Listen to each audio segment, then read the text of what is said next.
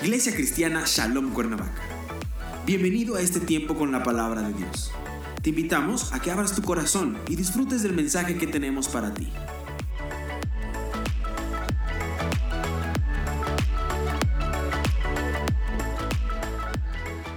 Pues un año bendecido de parte de Dios para cada uno de ustedes y para cada una de sus familias. Amén. Gracias a Dios. Aquí estamos comenzando un nuevo, un nuevo ciclo. La semana pasada cerramos un ciclo. Y de hecho así llamamos a la predicación de la semana pasada, cerrando los ciclos. Y este domingo vamos a hacer una continuación. Y hoy vamos a hablar de abriendo nuevos ciclos, abriendo nuevos ciclos. ¿Por qué digo esto? Porque pues vamos a la conquista de un, de un nuevo año. ¿Sí? Piénselo así. Vea en perspectiva. Ubíquese, no sé, a lo mejor lo ha visto ahí bajando antes de llegar a la pera, había lo que se llamaba el mirador, ¿se acuerdan? Ya ahora no te puedes estacionar, te bajabas y podías contemplar todo el valle, ver en perspectiva. Y ahorita le digo por qué. Y entonces lo que tenemos por delante es, digamos, lo que alcanzan a ver nuestros ojos, nuestros ojos naturales. Pero cuando nosotros vemos con nuestros ojos espirituales, podemos ver, ahora sí, más allá de lo que alcanzamos a ver. Amén. No sé si usted ha escuchado esta ilustración sobre lo que es la diferencia entre un pionero y un colono. Por eso le decía que se ubicara ahí en ese mirador, que viera en perspectiva el valle de Cuernavaca y que pensara en esta ilustración. Dicen que un pionero es aquel que parándose en ese lugar pregunta, grita, ¿hay alguien allá? Y lo que obtiene por respuesta es su propio eco. ¿Hay alguien allá? ¿Hay alguien allá? ¿Hay alguien allá? Mientras que cuando el colono se para en el mismo lugar y pregunta, ¿hay alguien allá? es el pionero el que responde, adelante, todo está seguro. Y nos llaman a reflexionar en cuáles serían las diferencias entre un pionero y un colono, y creo que usted ya las puede identificar, ¿no es cierto? El pionero es aquel que toma riesgos. El pionero es aquel que abre camino, que está dispuesto en alguna medida a arriesgarlo todo. Colono, por el contrario, siempre lo hace, pero lo hace de una manera segura, sabiendo que el terreno y el camino está guardado, que es posible transitar por él y que de alguna manera ya ha recibido información sobre aquel lugar y entonces avanza para conquistar, para establecerse en la tierra. ¿Por qué les digo esto? Jesús es nuestro pionero. Jesús es nuestro pionero. Nosotros caminamos sobre lo que Él ya conquistó. Estoy hablando de la dimensión espiritual. Créame, es un camino seguro. Es un camino ya transitado, ya andado. El libro de Hebreos dice que Él transitó y experimentó todo tipo de experiencias agradables y desagradables que tú y yo podríamos estar experimentando o que vamos a experimentar. Pero Él ha vencido, dice la palabra. Juan 10:10 10 dice, el ladrón no viene sino para hurtar y matar y destruir. Pero el Señor dice, yo he venido para que tengan vida y para que la tengan en abundancia. Yo he venido para que tengan vida y para que la tengan en abundancia. ¿Qué quiere decir? Que entonces Él es nuestro pionero. Él tuvo que enfrentar muchas cosas. Él tuvo que abrir brecha, hacer camino. Aquello de, de, que caminante no hay camino, se hace camino al andar, está bien. Creo que puedo alcanzar a entender el sentido de esas frases. Pero en la vida espiritual es diferente. Si hay camino, si hay camino por donde podemos ir, por donde podemos andar, por donde podemos caminar, y es un camino seguro. Entonces Él nos promete, nos dice, he venido para que tengan vida y para que la tengan en abundancia. Y yo le digo, estas palabras de Jesús, traspólelas, llévelas a su relación con Dios, a su persona, a su familia. Pastor Nicanor oraba en esta dirección. A las relaciones con los demás, lo que Dios tiene para nosotros es abundancia, es seguridad. Entonces yo le digo, y se lo digo, creyéndole a Dios, confiando en Él, yo le digo que Dios quiere darle un 2018 bendecido. Amén. Dios quiere darle un 18, 2018 bendecido. Hoy estamos aquí, es un culto especial porque es, diríamos oficialmente, el primer culto de este año. El domingo pasado fue el último culto del 2018 y el primero del 2010, eh, perdón, 17 y hoy el primero del 2018. Y hay varias cosas que hoy vamos a hacer. Una de las cosas que vamos a hacer es, vamos a entregar nuestros votos al Señor.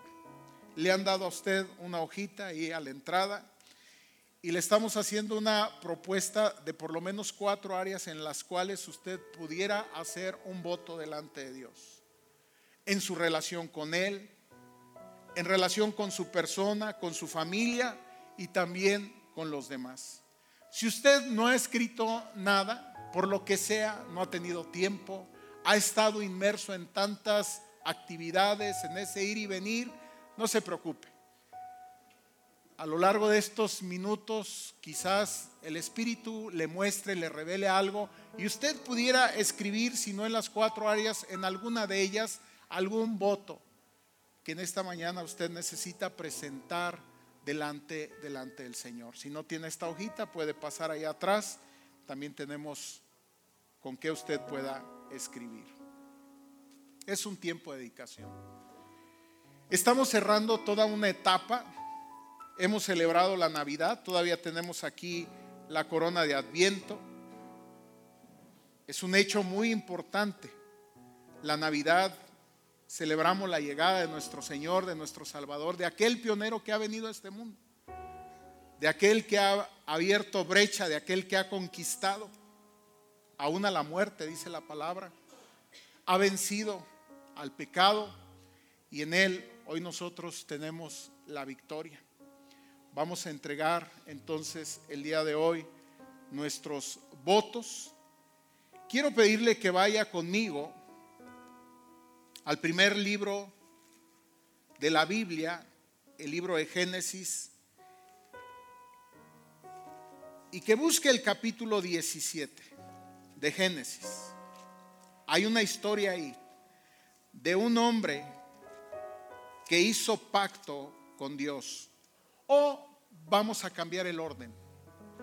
De Dios que hizo pacto, del Dios que hizo pacto con un hombre. Génesis capítulo 17. Versículos del 1 al 9. La palabra de Dios dice de la siguiente manera. Era Abraham de edad de 99 años. ¿Cuántos años tenía Abraham? Para aquellos que ya sentimos que no es que han pasado los años. Decimos, no, no, no, no han pasado los años. Los años se quedaron en mí. ¿no? 99 años, jovencito. Cuando le apareció Jehová y le dijo, yo soy el Dios Todopoderoso, anda delante de mí y sé perfecto. Y pondré, escuche usted, mi pacto entre mí y ti. La primera vez que leí esto me parecía una, ¿qué diríamos? Un problema ortográfico.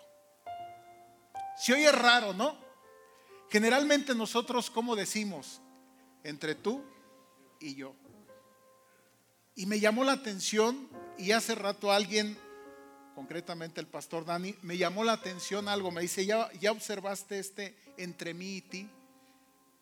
Y vamos a hablar sobre ese mí y ti, no tú y yo. ¿Por qué es que Dios aún en esto se pone en primer lugar? Cuando Él establece un pacto, es Él el que lo sostiene, no nosotros. Entonces Abraham se postró sobre su rostro y Dios habló con él diciendo, He aquí mi pacto es contigo y serás padre de muchedumbre de gentes. Y no se llamará más tu nombre Abraham, sino que será tu nombre Abraham. Agrega una H.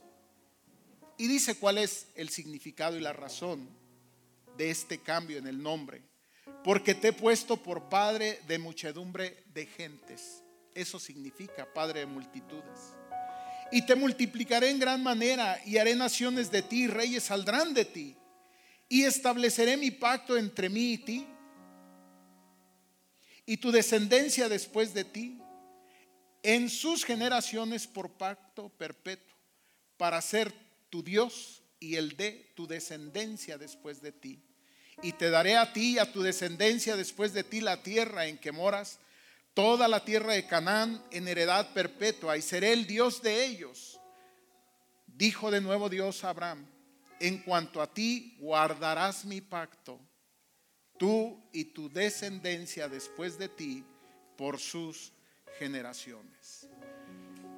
Señor, qué bendición poder abrir tu palabra. Gracias Señor porque lo podemos hacer. Leerla es escucharte a ti. Leerla, Señor, es tener entendimiento de las cosas, es conocer el plan y el propósito que tú tienes para tus hijos.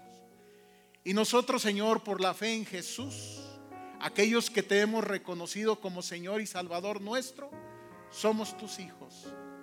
Esta palabra, Señor, es para todos, pero especialmente para aquellos que hemos pactado contigo o que tú has pactado con nosotros. Queremos en esta mañana, Señor, pedirte que tú bendigas esta palabra, que tu Espíritu Santo nos dé revelación, entendimiento de las cosas y que, Señor, contemplando en perspectiva lo que tenemos por delante este 2018, vayamos confiados, sabiendo, Señor, que tú eres ese pionero que va por delante. Gracias Dios. En el nombre de Jesús oramos. Amén y amén. Quiero rápidamente darle seis consejos. Seis consejos en este inicio de año. El primero es este. Dios en el lugar apropiado. Primer consejo, Dios en el lugar apropiado. ¿Qué quiere decir esto? Amados, querramos o no, nosotros establecemos prioridades y nos movemos de acuerdo a ellos. Y por supuesto, esas prioridades las establecemos en función de dos cosas. Aquello que amamos, aquello que valoramos, aquello a lo cual le consideramos o le concedemos importancia en nuestra vida. Si usted quiere caminar un 2018 seguro, estando ahí en el mirador, viendo la tierra que Dios está para entregarle, tome en serio esto. Ponga a Dios primero. Lo que le decía, entre mí y ti. No le dice entre tú y yo. ¿Qué quiere decir que Dios ante todo? Dios primero. Ese es nuestro Dios. De otra manera, así se lo digo. Y no se me ofenda. Dios no va. Y no va porque sabe hacia dónde nos dirigimos. Y cuando no, Dios no va en primer lugar y no va delante de nosotros, veremos, generalmente terminamos en otro lugar de donde o a donde nosotros queríamos llegar, tarde que temprano. Este pasaje nos dice en el versículo 1, Leo en la nueva versión internacional, cuando Abraham tenía 99 años. Pactar con Dios no tiene que ver con la edad. No tiene que ver con esto. Es decir, no tiene que ver con los años, no tiene que ver con el tiempo. Cualquier momento es momento para presentarnos delante de Dios y decirle, Señor, aquí estoy. El Señor se le apareció y le dijo, yo soy el Dios Todopoderoso. Vive en mi presencia, vive en mi presencia y sé intachable. Entonces, esta es la primera consideración. Dios primero. Viva en la presencia. Considere usted vivir en la presencia de Dios. ¿Y qué es vivir en la presencia de Dios? Es tener una comunión permanente con Dios. Déjeme decirle algo que usted ya sabe seguramente. Abraham fue llamado amigo de Dios. ¿Y qué significa eso? Que vivía en la presencia de Dios. ¿Qué quiere decir? Que vivía en una relación continua, en una relación permanente. Considera entonces cómo ha sido su 2017 ¿Vivió usted en la presencia de Dios? ¿Estuvo en esa comunión continua con Dios? ¿O constantemente esa relación, esa comunión se vio interrumpida? Ahora está ahí en el mirador. Ahora está contemplando ahí la tierra virgen, nuevas oportunidades, nuevas posibilidades, nuevos proyectos, nuevos retos que alcanzar. Yo le pregunto, ¿no valdría la pena poner en orden las cosas antes de dar el siguiente paso? Y esto significa entonces poner a Dios en primer lugar. Consejo número dos. Tome en serio su pacto. Tome en serio su pacto. El pacto que ha hecho con Dios. He aquí, le dice el Señor a Abraham y pondré mi pacto entre mí y ti y te multiplicaré con gran manera. En el verso 4, he aquí mi pacto es contigo y serás padre de muchedumbres, de muchedumbres de gentes. Llegamos a este primer domingo. Vamos a entregar nuestros votos al Señor. Seguramente usted ya tiene, está, ha, visto en perspectiva. No sé cómo vea el terreno, no sea cómo vea eso que usted está viendo. Si usted está viendo con los ojos humanos, probablemente usted ante lo que ve se atemorice. Ante lo que oye se llene de temor, de incertidumbre. Pero el Señor nos llama a ver con los ojos de la fe. Ver con los ojos de la fe es diferente a ver con los ojos naturales, créame. Es diferente. El Señor le dice, yo estoy pactando contigo. Y se pone en primer lugar. Porque como le decía, es Dios quien nos ayudará a sostener el pacto que hagamos con Él, el compromiso, la promesa, el voto, la meta que nos establezcamos en Él. Ciertamente, la iglesia está para ayudarnos, para instruirnos, pero a lo que estamos llamando es a tener una relación personal con Él, hacer esos votos personales, confiando en que Él nos sostendrá y nos permitirá alcanzar aquello que hoy vamos a poner delante, delante de Él. Él lo sostendrá. Consejo número tres, enfóquese, enfóquese. El Señor le dice a Abraham, que no solamente establece un pacto, sino que guarde el pacto. Que guarde el pacto. Amados, el Señor nos invita no solamente a que entremos en una relación con Él, en un pacto con Él. No solamente nos invita a que tomemos en serio ese pacto con Él, sino que también guardemos el pacto, que nos enfoquemos, que nada nos distraiga. Yo les decía a los hermanos, que cuando el pueblo de Israel cruzó el Jordán para conquistar la tierra, ese valle que el Señor les entregó, ahí donde fluye leche y miel, esa tierra de bendición, Cruzaron los israelitas, comenzaron a conquistar la tierra y poco a poco se olvidaron de aquel que les había entregado, de aquel que les había dado la bendición. Y se enfocaron en otras cosas y pusieron su atención, pusieron su entusiasmo, ¿por qué no? Pusieron su esfuerzo y comenzaron a descuidar su vida de relación con Dios. ya nadie veía hacia el santuario. Recuerdan que allá en el desierto fue construido este lugar, el santuario, en donde el pueblo iba y ofrecía sacrificio al Señor, donde el pueblo iba y entraba en comunión con Dios. Era un lugar en el cual la presencia de Dios habitaba. Empezaron a conquistar la tierra empezaron a cultivarla, a cosechar, a obtener los frutos. ¿Y sabe lo que pasó? Poco a poco, poco a poco este lugar fue siendo descuidado. Pusieron su atención en las bendiciones y descuidaron su relación con el Señor. Enfóquese.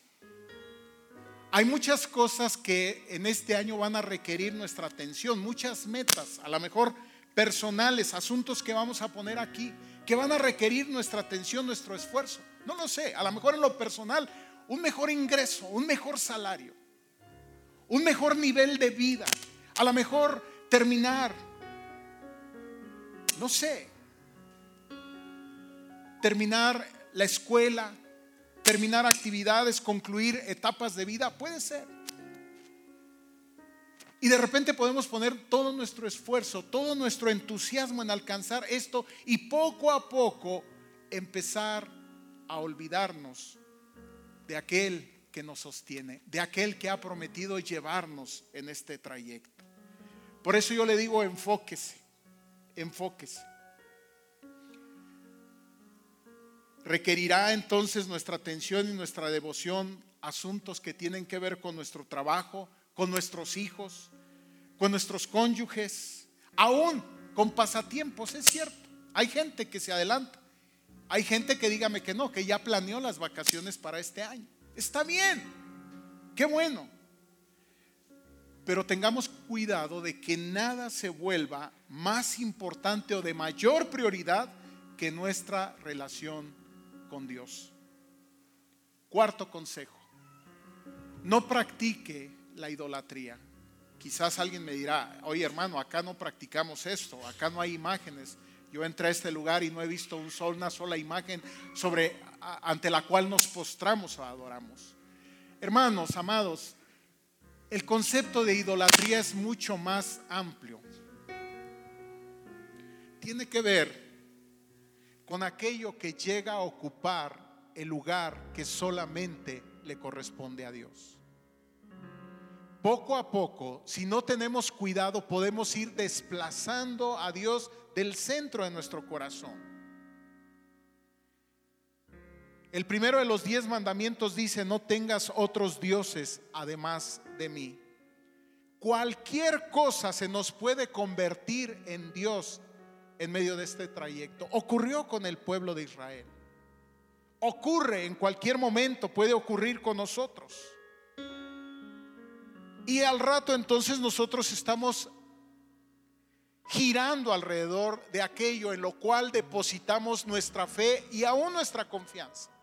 Es cierto, la tierra era buena y daba fruto. Entonces había que cuidarla, había que atenderla, había que ir a la labor. Y quizás cuando le decían, al israelita, hermano, ven, vamos, adoremos al Señor, debo de atender aquello que me está produciendo, aquello que me permite vivir. No, error. Es Dios quien te ha dado la provisión. Es Dios quien hace que la tierra produzca. Es Dios quien envía la lluvia temprana y la tardía para que entonces la tierra te produzca. Cuidado, porque entonces ellos empezaron a adorar a otros dioses. Y como Aarón quizás construyeron becerros de oro y le dijeron al pueblo, ahí están tus dioses, a ellos te debes. Hermano, discúlpame, yo me debo a mi trabajo. Wow. Discúlpame, hermano, me debo a mi familia. Amado, el trabajo y la familia, Dios te las dio. Por supuesto, cuando está bien nuestra relación con Dios, pueden estar bien otras cosas en el orden apropiado. Las prioridades están correctas. Entonces no practique la idolatría. No tenga otros dioses, no se haga otros dioses, no ponga otros dioses delante del Señor.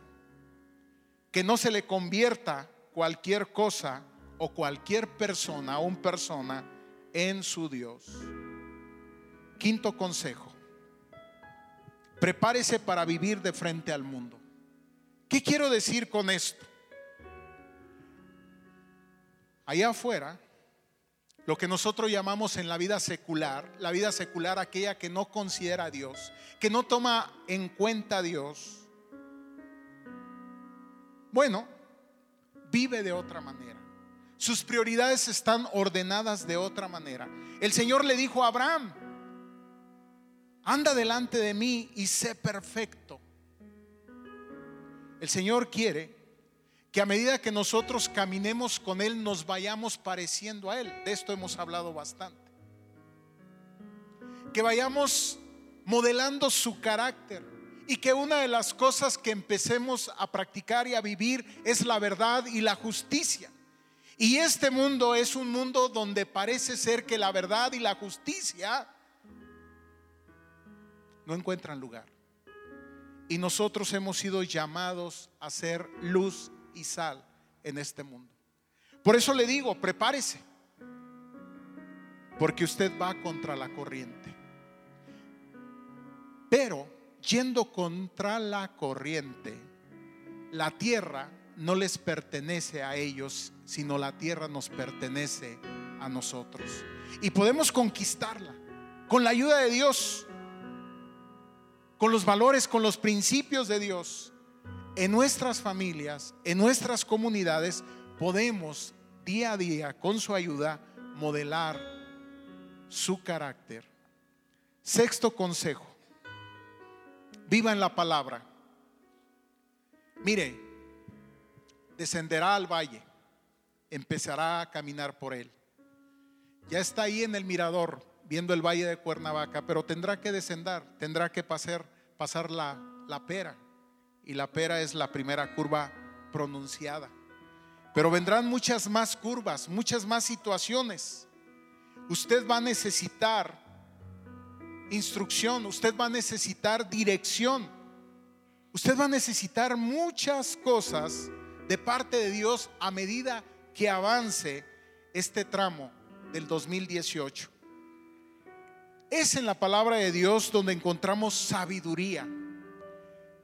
Ya estamos aquí, estamos adentrándonos en el 2018. Seamos honestos. ¿Cuántas cosas podríamos sentir que venimos arrastrando? Venimos con una carga negativa. En lugar de tener un a ver, tenemos un debe. Tenemos un saldo pendiente.